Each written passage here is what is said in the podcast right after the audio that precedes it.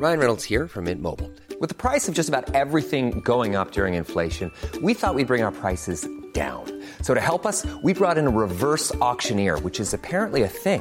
Mint Mobile unlimited premium wireless. Ready to get 30, 30, bit to get 30, bit to get 20, 20, 20, bit to get 20, 20, bit to get 15, 15, 15, 15 just 15 bucks a month. So, Give it a try at mintmobile.com slash switch. $45 upfront for three months plus taxes and fees. Promo for new customers for limited time. Unlimited more than 40 gigabytes per month. Slows. Full terms at mintmobile.com. Une émission réalisée en partenariat avec Orbis Géopolitique. Intelligence économique, veille, communication d'influence. Orbis mobilise un large spectre d'experts pour mettre la géopolitique au service de votre entreprise. Retrouvez tous nos services sur orbis-géopolitique.fr.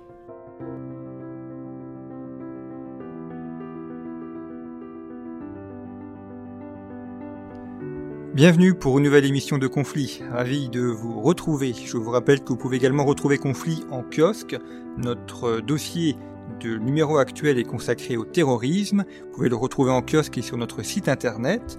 Et puis en vous abonnant, en parlant de conflits à vos amis et en permettant à vos amis de s'abonner, vous nous permettez de développer conflit, de vous proposer du contenu en accès libre comme ces podcasts avec une émission par semaine. Et donc pour vous abonner, vous pouvez notamment vous rendre sur le site internet de conflit revueconflit.com où vous pouvez également retrouver les anciens numéros. Alors nous allons parler cette semaine d'une personne euh, à la fois très connue et en même temps euh, très peu connue, notamment en France. Il s'agit du prince de Galles, Charles, qui est appelé à succéder au trône et donc qui sera, sauf euh, exception ou sauf euh, imprévu, qui sera roi d'Angleterre. Et euh, ce prince de Galles est à la fois une figure familière, on a l'habitude de le voir, et en même temps une attitude un peu secrète, une vie un peu secrète qui peut parfois échapper et qui fait que cette personne est finalement assez peu connue. Nous allons donc essayer de percer euh, la personnalité, la particularité de Charles d'Angleterre et d'essayer de comprendre qui se cache derrière lui avec notre invité cette semaine, Michel Faure. Bonjour. Bonjour. Merci d'avoir accepté l'invitation de, de, Conflit. Les, auditeurs peuvent également vous retrouver dans le magazine où vous euh, réalisez des, des portraits. Euh, et euh, vous avez, on avait également fait une une ancienne émission consacrée à Pinochet. Donc là, vous, c'est votre deuxième biographie, puisque cette fois-ci, on, a quitté l'Amérique latine et le Chili euh, pour aborder l'Angleterre. La, la, photo que vous avez choisie en couverture de l'ouvrage est, je trouve, assez euh, symptomatique du, du personnage. C'est-à-dire qu'on a à la fois quelqu'un qui est très formel, on le voit là en, en grande tenue avec euh, ses médailles euh, et, et, en même temps assis sur un, un fauteuil euh, avec une pose un petit peu nonchalante. Assez un bon résumé du personnage. On le voit toujours effectivement très formel et c'est aussi le futur roi, mais avec un côté, comme vous le décrivez, un, petit peu euh, euh, contrasté, euh, abordant des sujets c'est qu'on on ne l'attend pas forcément. Absolument, c'est un personnage assez complexe. Et il est à cet égard particulièrement intéressant de l'étudier parce que c'est effectivement, comme vous le dites, il a une image, une image publique et il a aussi, bien sûr, un, un parcours, des idées, qu'il n'hésite pas d'ailleurs à affirmer euh, très, avec beaucoup d'assurance, euh, qui sont parfois contestées, mais enfin, il a, il a un corps euh, de pensée euh, bien structuré autour, au fond d'un noyau dur qui est la, euh, son, son idée de, de l'harmonie et qui pose des problèmes aux, aux rationalistes que nous sommes en France, mais qui est euh, assez accepté finalement dans une société, je dirais peut-être plus sentimentale, qui est euh, le Royaume-Uni. C'est quelqu'un dont on a l'impression qu'il s'est bonifié avec le temps. Quand il était jeune, il y avait l'ombre de sa mère. Après, il y a eu Diana. Il a beaucoup souffert de la comparaison avec Diana et puis le décès brutal de celle-ci. On a l'impression que depuis une dizaine d'années, euh, il, revient un petit peu en grâce, on le redécouvre. Est-ce que c'est aussi le cas en Angleterre? Je crois. Et c'est qu'il y a une réhabilitation à laquelle il a travaillé d'ailleurs euh, activement après la mort de Diana. Ça, c'est un comment dire, j'ai un personnage qui a, une longue vie maintenant. Hein. Il a, il, a plus de, il a 73 ans, je crois maintenant, et euh, il a toujours été euh, à part des autres. Même, il en a souffert quand il était enfant parce qu'il a été dans des écoles très chics, mais néanmoins il était le fils euh, de la reine. Et quoi qu'on fasse, euh, on n'est pas exactement comme les autres enfants quand on est considéré comme un futur roi par des gamins qui qui du, coup gardent une distance avec vous ou au contraire vous font des croche-pieds avec plaisir. Et donc il a eu une enfance assez malheureuse et euh, il a une vieillesse qui semble effectivement beaucoup plus harmonieuse et beaucoup plus beaucoup plus sereine. Et je crois que tout ça, c'est une histoire d'amour qui, qui, a été euh, contrariée, mais qui a été constante. Et c'est d'ailleurs une raison, à mon avis, euh, qui fait que les Anglais euh, ont repris une certaine euh, sympathie avec un personnage qui était détesté après la mort de Diana. Ils ont retrouvé une sympathie pour lui parce qu'ils ont découvert sa constance et une certaine dignité finalement et une constance dans l'amour. Vous évoquez l'harmonie, euh, c'est quelqu'un qui est très attentif, attaché aux, questions euh, écologiques. Il a, il a, il a, développé un domaine, euh, il a une souci de la protection de l'environnement, est très attaché à l'homéopathie aussi. Est-ce que c'est uniquement un, un, hobby ou une lubie, ou est-ce que ça correspond à un élément de sa pensée profonde et même de sa conception politique? Je crois que ça, ça, correspond à sa conception de l'univers. C'est-à-dire qu'il a un, un jour, il a finalement euh, décidé avec peut-être euh, en fin d'adolescence, en cherchant un peu le personnage qui devait être, quelle était sa personnalité. Il s'est formé avec euh, l'aide d'un, je dirais un gourou, mais un gourou bienveillant, quelqu'un qui n'était pas vraiment autoritaire, mais qui était euh, Van der Post, qui était un, un Sud-Africain, qui, l'a amené dans un désert en, en Afrique, qui lui a expliqué l'harmonie de la nature. Et depuis ce moment, il a commencé à regarder de près, effectivement, ce qui rendait les choses belles, euh, comment l'harmonie, le, nombre d'or, et il retrouve, euh, il retrouve, il dit retrouver dans un livre qu'il a écrit sur l'harmonie, il retrouve ça dans la musique, dans les feuilles de, des arbres, dans les fleurs, dans le dans l'équilibre d'un jardin ou son déséquilibre d'ailleurs. Et donc il a il a il a commencé par ce concept d'harmonie. Et à partir du moment où il a trouvé ce concept, il a construit un petit peu tout autour euh, des un certain nombre d'idées, un corpus en quelque sorte de, de ses pensées qui tourne autour de l'harmonie, aussi bien de façon sociale avec euh, ces, ces, ces, nombreux, ces nombreuses actions caritatives, mais aussi au, niveau médical, architectural, euh, urbanistique. Et donc il a, il a une, il y a une cohérence dans, dans une pensée qui n'est pas très rationnelle, qui est plus sentimentale. Il parle de l'intelligence du cœur euh, plutôt que de l'intelligence de la tête en quelque sorte. Et donc c'est une pensée sentimentale et c'est une pensée cohérente qui est parfois un peu décalée qui est parfois tout à fait en avance sur certains sur certains points, décalée sur la médecine par exemple. Il a été un peu maladroit euh, pour avancer ses, ses, idées sur la médecine douce, euh, où il a expliqué un peu aux médecins comment faire leur métier, ce qui leur a bien sûr déplu. Il a été un peu maladroit avec les architectes, mais là peut-être avec plus de raison cette fois-ci, parce que euh, les architectes avaient fait quelques, quelques créé quelques désastres urbanistiques euh, dans les villes anglaises dans les années 70. Mais voilà, c'est tout, tout ça relève quand même de cette idée d'harmonie. Il a, il a lui-même contribué à la création d'une ville, d'une ville nouvelle. Oui, Panbury, il y en a deux d'ailleurs, il y en a une autre aussi dans dans le dans, le, dans les Cornouailles. Mais enfin, Panbury, j'y suis allé.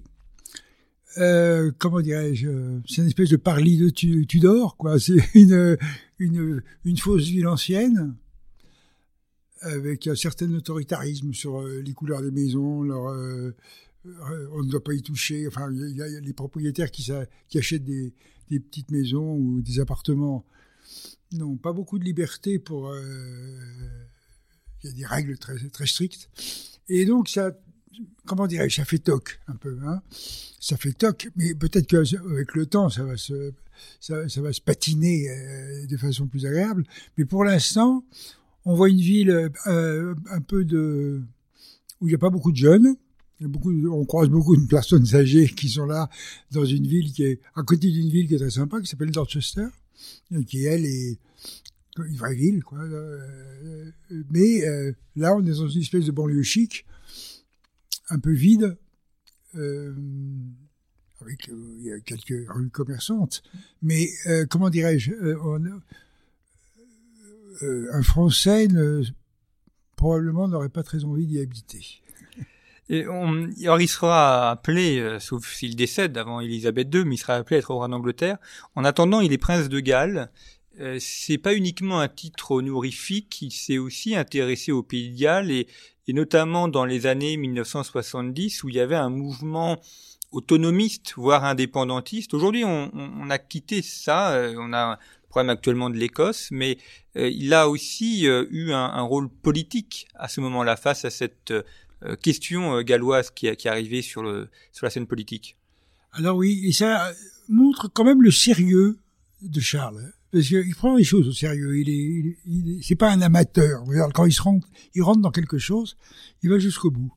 Et alors, au fond, quand il a, il est, il est euh, couronné euh, prince de Galles par sa mère. Je crois qu'il a, il a, il a 20 ans à cette époque. Et euh, effectivement, on peut craindre une bombe sur le carrosse, hein, euh, où euh, il, y a, un défilé dans la ville, etc. Et ah, il y a eu des menaces d'un, groupe armé de, de républicains euh, révolutionnaires gallois qui a posé quelques bombes dans certains coins du pays et qui menaçaient de faire sauter le, les, rails du train royal qui arrivait avec le prince, sa mère et toute sa famille pour se faire couronner euh, au Pays de Galles. Et finalement, quand il arrive au Pays de Galles, durant son couronnement, c'est un grand succès, les gens sont très contents de le voir, et il est applaudi par la foule, etc. il est très bien reçu. Et ça le touche parce qu'il avait un peu, un peu peur de, de, l'accueil qu'il allait, qui lui serait réservé dans le contexte politique de ces, cette armée euh, républicaine secrète, là, mais ce groupe un peu euh, terroriste, hein, mais bon, qui a pas fait non plus grand dégâts. Et euh, il décide, à la fin de son couronnement, de rester une semaine et d'aller faire un tour dans le pays de Galles. Et c'est au fond, c'est cette décision qui va être euh, ensuite suivie des faits tous les ans. Il y aura toujours une semaine au pays de Galles chaque année. Est une espèce de promesse de s'occuper du pays de Galles dont il est le prince, euh, euh, au contraire de ses prédécesseurs qui se compris le titre mais qui ne se sont pas vraiment attachés au Pays de Galles. Et ça a touché pas mal les gens parce que d'abord il a été à l'université euh, au Pays de Galles pour apprendre la langue. Alors il n'est pas resté très longtemps, il y est resté une année je crois.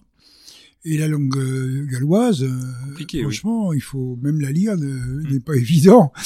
C'est plein de plein de consonnes et très peu de voyelles. Et c'est une, langue a priori très compliquée. Mais alors il a appris à faire au moins un, petit speech, un petit discours. Euh, il s'en est pas mal tiré à la fin de à la fin de son séjour. Et après il est revenu tous les ans. Il y a, je crois, c'est début juillet, une semaine, euh, Walls Week, euh, et il va, il va, il y va. Et bien sûr, il a, il est ce qu'il a, c'est-à-dire quand il y va, il va voir. Euh, tout ce qui relève euh, du traditionnel, de, de, l'artisanat, de, de façon de faire de, de l'agriculture raisonnée, etc. Donc, il, passe à côté d'une chose qui est à, à la fois le déclin industriel très grave de, du pays Galles, mais aussi son rebond sur les nouvelles technologies euh, et ça, le futur du pays Galles est plutôt dynamique. Euh, même si c'est un pays qui a beaucoup souffert de, de la fin des mines euh, et, de, la fin d'une industrie ancienne. Et ça, Charles, il zappe complètement cet euh, aspect de, du pays de Galles pour aller voir ce qu'il aime finalement des, des, artisans qui font des jolies choses, des, bûcherons qui travaillent avec des chevaux pour euh, euh, des choses comme ça, quoi, des, ou, des, ou, des, vieux poètes qui sont dans un, dans un petit village, enfin des choses très traditionnalistes. que cette question du Pays de Galles renvoie aussi aux, aux difficultés du Royaume-Uni. On a actuellement le, l'Écosse avec un mouvement indépendantiste. Il y a eu l'Irlande du Nord et des combats très durs avec des attentats. D'ailleurs, un, proche de Charles, Lord Mountbatten, a, été assassiné par l'IRA on voit que c'est un pays qui n'est pas du tout tranquille. Euh, on, voit la monarchie, la reine, euh, les, fastes, enfin c'est quelque chose d'immuable, mais c'est un pays qui a énormément souffert en interne, enfin souffert dans sa cohésion, dans son unité euh, au cours du XXe siècle. Oui, mais en même temps, c'est un peu de sa faute parce qu'il a annexé assez violemment l'Irlande et il a, comment dirais-je, il a il a des peuples qui ne parlent pas la même langue, comme euh, comme par exemple le Pays de Galles, euh, l'Écosse euh, est un peu un cas à part, mais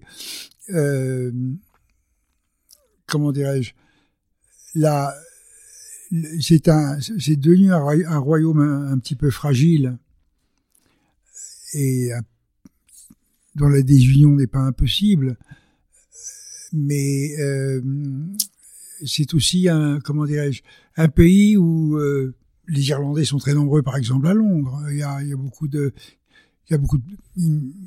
c'est un pays très intercommunautaire en fait. Et donc euh, les, je, ne suis pas. On a vu d'ailleurs le dernier référendum des, Écossais n'ont pas euh, ils ont voté avec une majorité pas très forte, mais il est avec une majorité quand même pour rester dans le royaume. On verra après le Brexit, bien sûr, la donnée différente. Avec les élections qui viennent de se passer en Écosse, on peut penser que effectivement il peut y avoir maintenant une majorité qui voterait pour un référendum. Reste que ce référendum reste sous le contrôle pour l'instant euh, de Boris Johnson, qui n'est pas prêt à les, autoriser à faire un référendum. Et moi, je note une chose d'ailleurs assez intéressante, c'est combien il y a une certaine sympathie pour l'indépendance écossaise euh, en Europe et une antipathie pour euh, l'indépendance catalane, par exemple. Alors c'est à peu près les mêmes histoires, fondamentalement. C'est un peuple historique qui, tout d'un coup, trouve qu'il n'a plus les mêmes intérêts que, le pays auquel il est rattaché.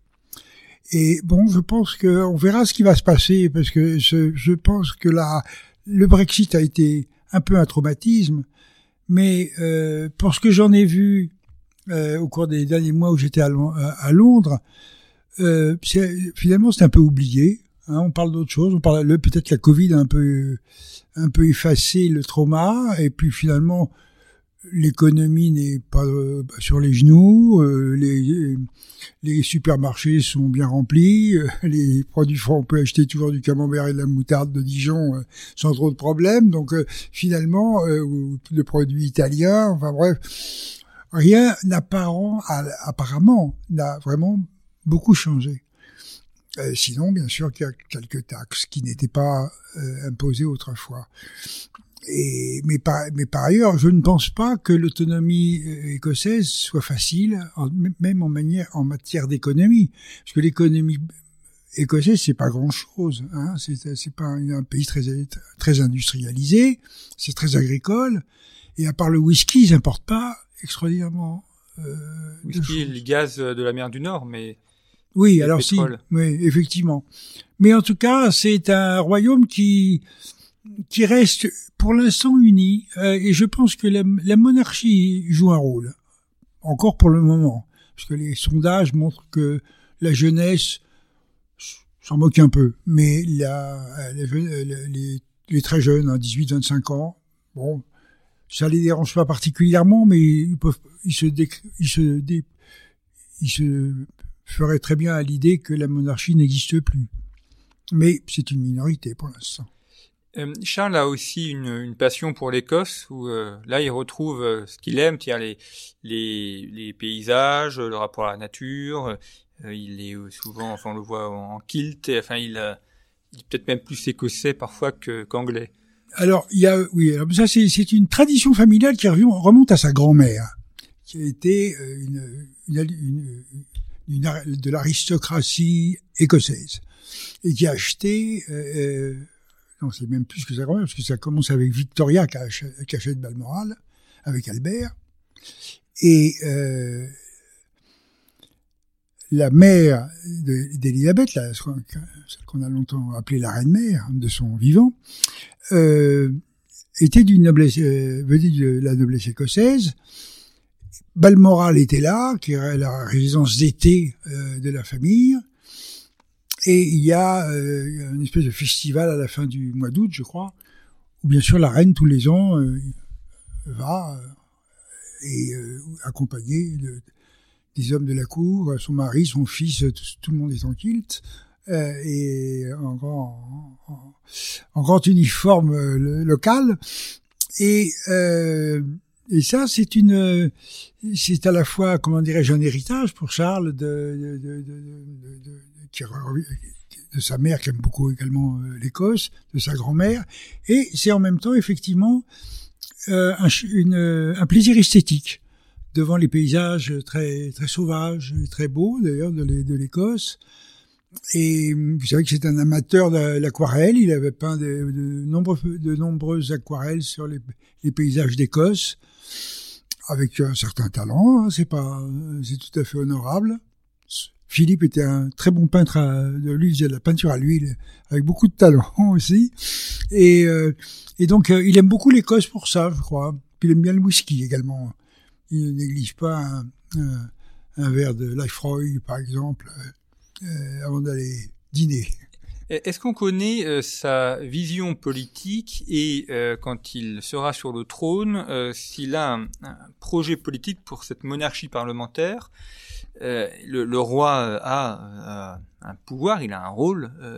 Et quelle est la Est-ce qu'on sait comment Charles conçoit son futur rôle de roi et, et ce qu'il mettra en place, ce qu'il fera le jour où il sera appelé à régner?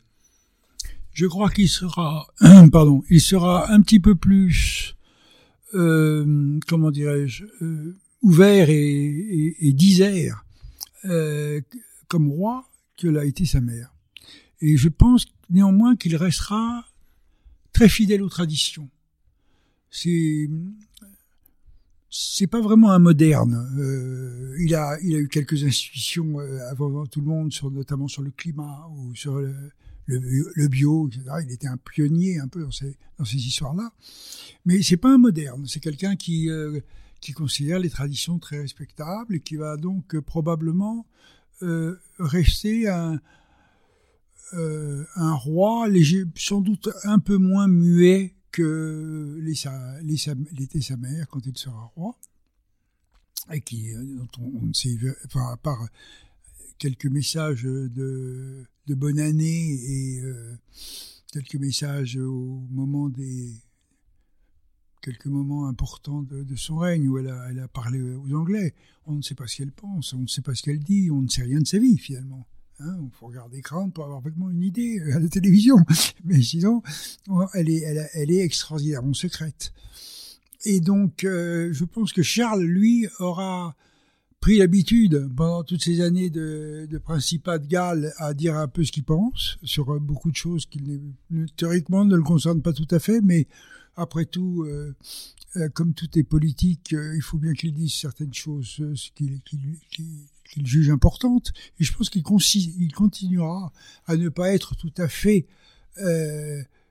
tout à fait le, le roi, le roi silencieux et impénétrable que qui était qui, que représentait sa mère. D'ailleurs, il a régulièrement des, des, conversations épistolaires avec les membres du gouvernement, avec le Premier ministre aussi. Alors, il a eu ça du temps de Thatcher. Et on parlait de Spider, euh, des Spider Letters, parce qu'il a une écriture très pointue, un peu qui rappelle des pattes d'araignée un petit peu. Et euh, il, écrivait pour dire qu'il trouvait que telle ou telle politique était pas la bonne, qu'il il aurait préféré que telle autre soit euh, adoptée. Elles sont, elles sont maintenant euh, archivées et visibles d'ailleurs euh, pour les chercheurs.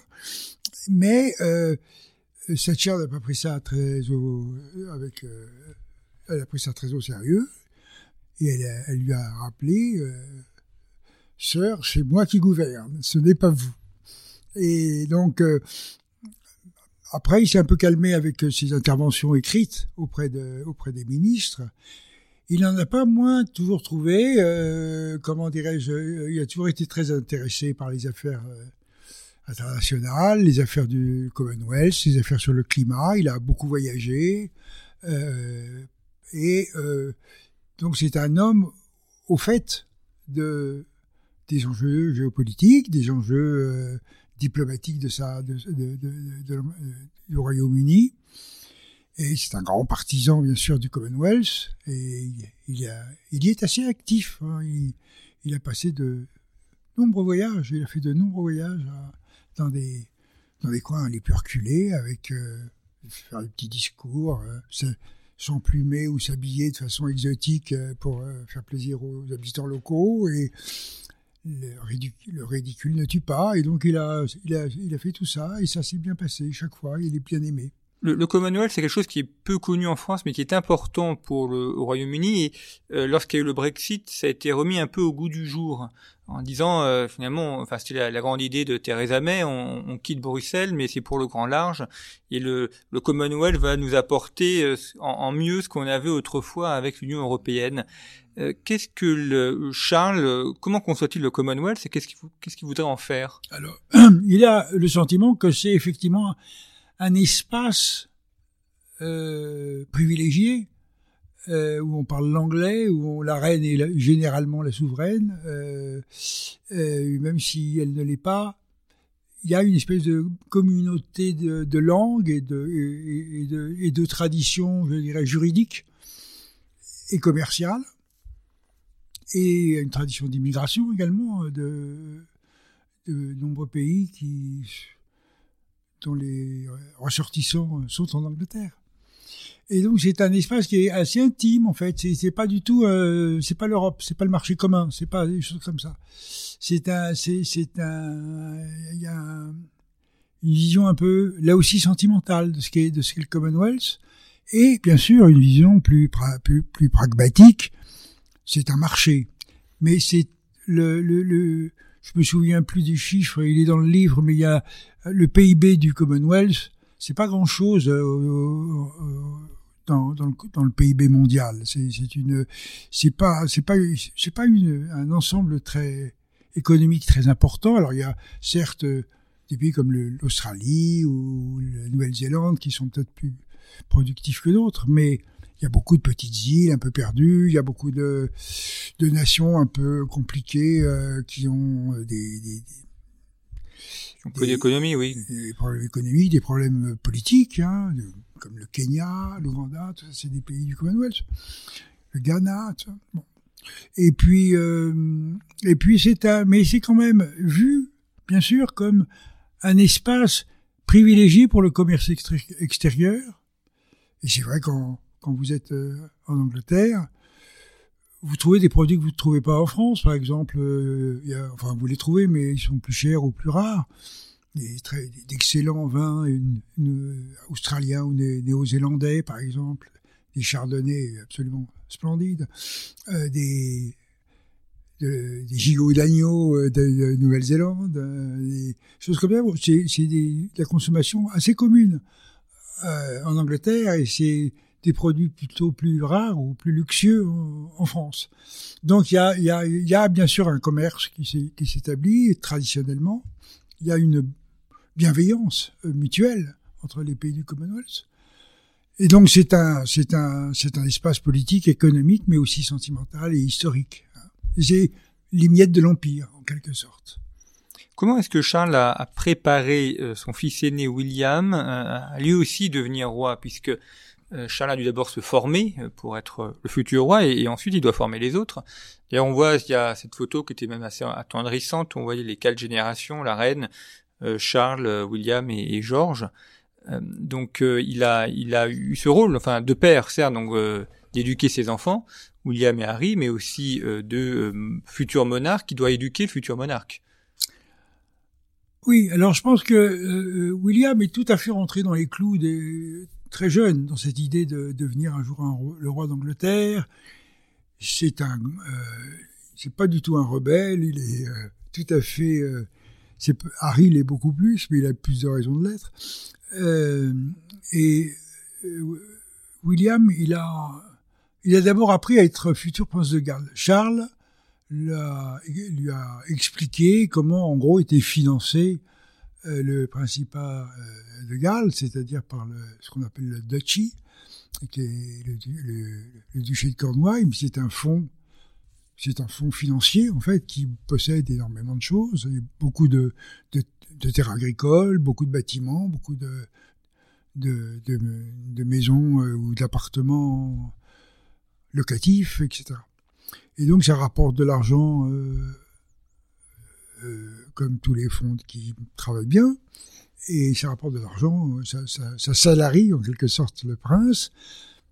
Toutes les propriétés du prince sont des propriétés du, du duchy. Et Charles a entrepris d'expliquer tout ça à, William euh, il y a déjà pas mal de temps euh, pour que le jour où il euh, succédera à son père euh, comme prince de Galles, il saura ce, à qui s'adresser quand il aura besoin d'un peu d'argent. Mais par ailleurs, William est attentif à ce qu'il sera, c'est-à-dire au final sans doute roi d'Angleterre, si s'il euh, il vit longtemps et euh, sans souci. Mais je pense que d'ailleurs Kate est également très attentive à tout ça. Ils sont tout à fait intégrés dans dans la machine de la la firme, comme disait euh, Philippe, euh, qui est la cour d'Angleterre. Et je pense pas du tout, par exemple, les gens pensent que, ont pensé à une époque, notamment après la mort de Diana, qu'il serait bon de sauter une génération, que Charles est vraiment nul et qu'il vaudrait mieux que Williams euh, remplace sa grand-mère euh, en cas de décès, c'est absolument inconcevable, à mon avis.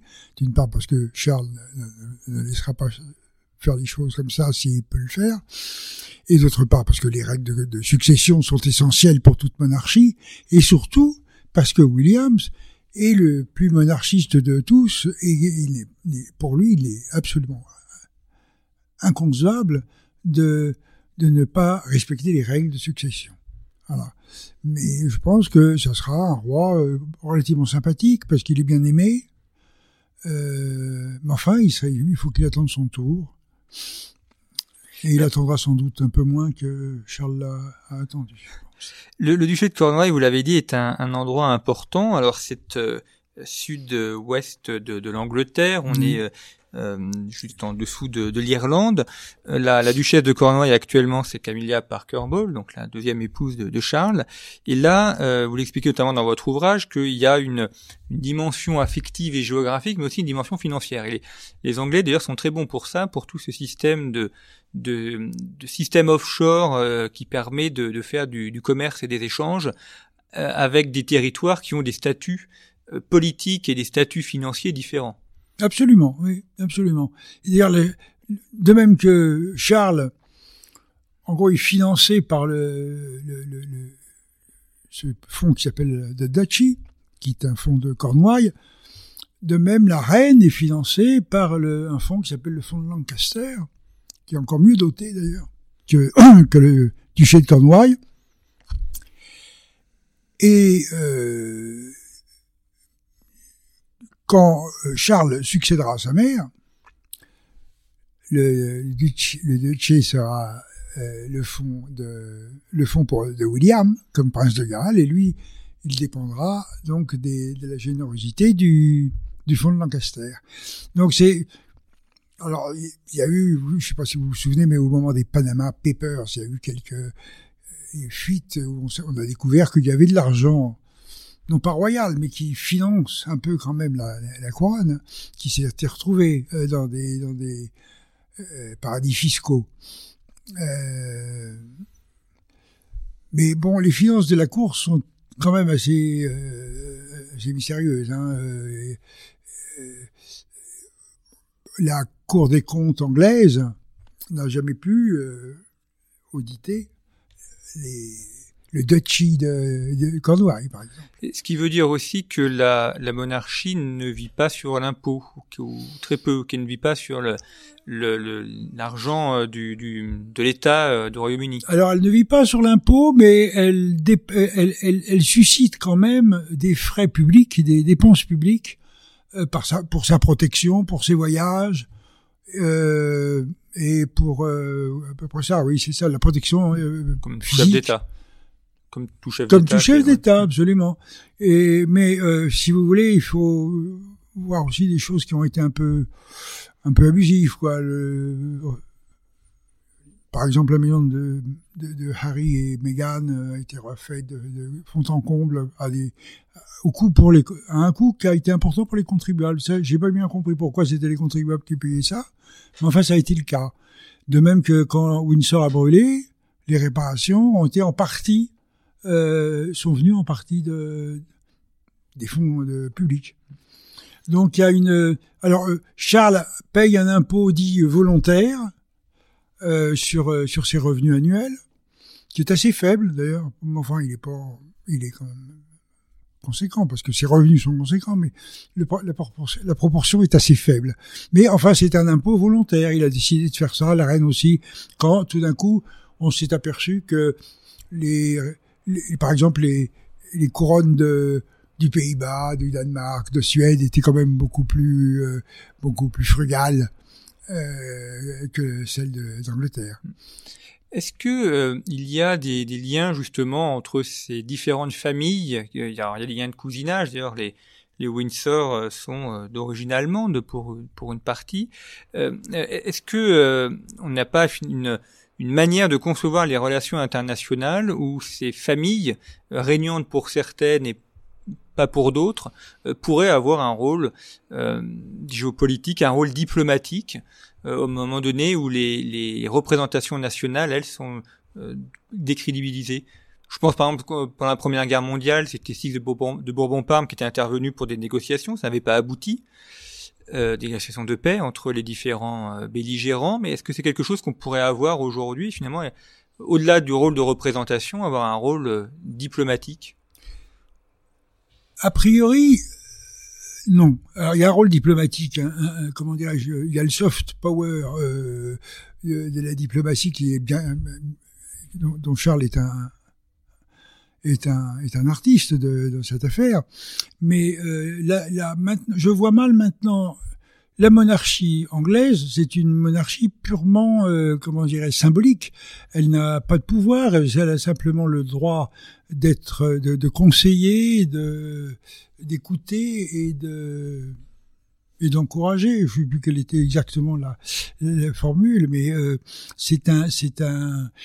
En gros, la politique lui est interdite. Elle la suit avec attention, elle peut donner des conseils au Premier ministre. Toutes les semaines, il y a une rencontre dont on ne sait jamais rien euh, entre le Premier ministre et la souveraine, et ce sera le cas avec Charles également. Mais euh, la, la, la, la, diplomatie, ça reste une affaire gouvernementale en Angleterre. Et je pense que dans les autres euh, royaumes euh, européens aussi, d'ailleurs. Alors, il y a des figures qui sont euh, effectivement plus comment dirais-je, plus apte à, représenter le pays que d'autres, mais euh, c'est là aussi euh, a vu Charles, par exemple, débarquer à Cuba il n'y a pas très longtemps, après une tournée dans les Caraïbes, Caraïbes où de nombreux pays euh, du Commonwealth existent. Il a été à Cuba à la fin de son voyage. Il a, raconté, il a rencontré le président euh, Diaz-Canel. Et euh, on ne sait rien de ce qui s'est dit. Et la, comment dirais-je, l'image et la, le souvenir qu'on a de cette, de cette visite, qui est un peu, à mon avis, indécente, c'est Charles et Camilla à bord d'une vieille MG des années 50, qui avait un collectionneur euh, cubain euh, et qui leur a prêté pour la, photo. Et donc on a cette photo totalement décalée par rapport à la misère et à la faim et à l'horreur qu'est euh, la dictature cubaine quand même. Alors c'est pas interdit d'aller à Cuba, mais encore faut-il y aller pour quelque chose. Le roi Felipe d'Espagne a, a rappelé quand même un certain nombre de principes sur les droits de l'homme et sur la démocratie aux Cubains quand il est venu les voir. Là, Charles, on ne sait absolument. Peut-être qu'il a fait la même chose et que ça n'a pas été public. Mais j'ai toujours trouvé que c'était une drôle, de façon de faire de la diplomatie que d'aller dans cette dans cette dans un pays qui est quand même particulièrement euh, compliqué à, gérer pour un diplomate. De, de, résumer cette visite qui a un petit tour dans la vieille Havane au, euh, volant d'une vieille euh, MG des années 50. Vous avez cité le, roi d'Espagne. Ce qui est intéressant dans cette monarchie anglaise, c'est qu'elle a un peu préempté euh, euh, l'aura monarchique. Il y, a, beaucoup de monarchies parlementaires en, Europe et euh, les autres familles n'ont pas euh, cette aura au-delà de leurs frontières. On le voit par exemple quand il y a eu le, le, mariage de Kate et de William, il y a eu davantage de Français qui ont regardé cet événement que euh, l'intronisation du président François Hollande qui avait eu lieu une semaine avant. Mm. Euh, il y a le, il y a une sorte de euh, monarchie mania avec la vente de mugs, la vente de, de goodies. ils ont ils ont réussi à, à s'exporter au-delà de leurs frontières et, et, à créer une, une attention autour de leur famille que n'ont pas réussi ou que peut-être n'ont pas voulu tout simplement les autres familles monarchiques d'Europe. Alors je pense que d'abord il y a un grand nombre de moyens euh, financier euh, qui, qui donne un, certain euh, pouvoir à la, monarchie anglaise,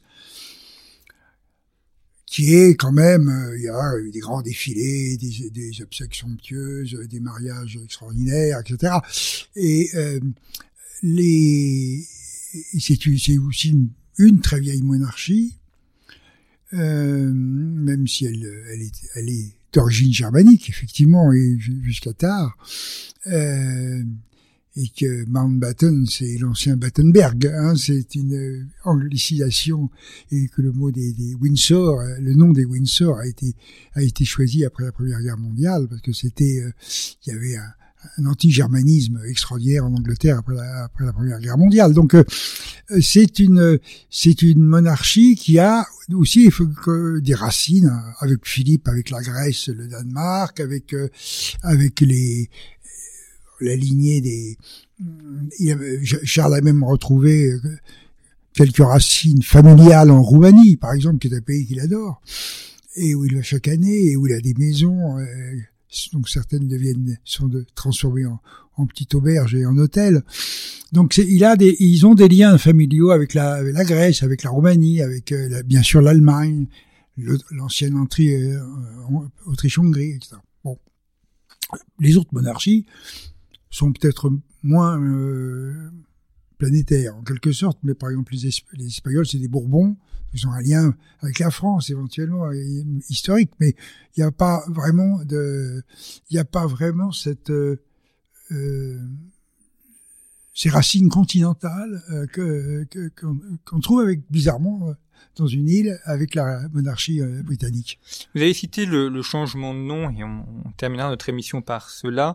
ce qui est intéressant aussi dans cette monarchie, c'est à la fois qu'elle a su conserver ses traditions, et en même temps elle a un côté plastique qui lui permet de s'adapter. Alors effectivement on change de nom, euh, ce qui serait peut-être un problème ailleurs, mais là, bah, du jour au lendemain, on peut angliciser son nom. Euh, euh, ils sont euh, allemands, mais ils paraissent plus euh, anglais que les Anglais, complètement écossais lorsqu'ils sont en kilt et qu'ils vont à Balmoral. Enfin, il y a une capacité extrêmement plastique à, à changer sur ce qui est secondaire pour conserver l'essentiel. C'est très vrai.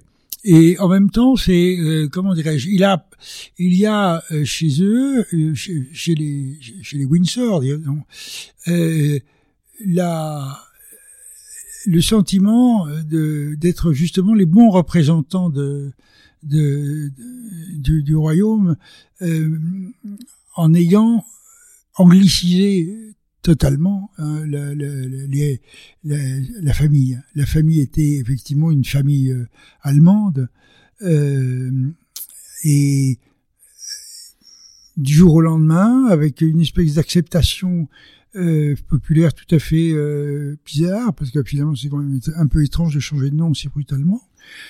Et je crois que la, position de la couronne pendant la Seconde Guerre mondiale, le fait que euh, le, roi et, sa femme ont été très présents pendant le, Blitz et ont, euh, ont semblé partager, et avec d'ailleurs euh, vraie réalité, les malheurs de Londres sous les bombes allemandes, ont aussi, comment dirais-je, solidifié un lien assez fort et assez patriotique euh, du Royaume-Uni avec sa, monarchie. L'épreuve de la guerre a été une épreuve je dirais, euh, dramatique, mais positive pour la monarchie britannique. Merci beaucoup, Michel Faure, d'avoir évoqué pour nous ce Charles. Je rappelle le titre de votre ouvrage, Charles, roi d'Angleterre, qui est paru à l'Archipel. Euh, toutes les références sont à retrouver sur le site internet de Conflit, revueconflit.com. Vous pouvez également acquérir les anciens numéros et vous abonner euh, dans la page qui est consacrée à la librairie et aux abonnements. Merci pour votre fidélité à nos émissions et je vous retrouve la semaine prochaine pour une nouvelle émission géopolitique.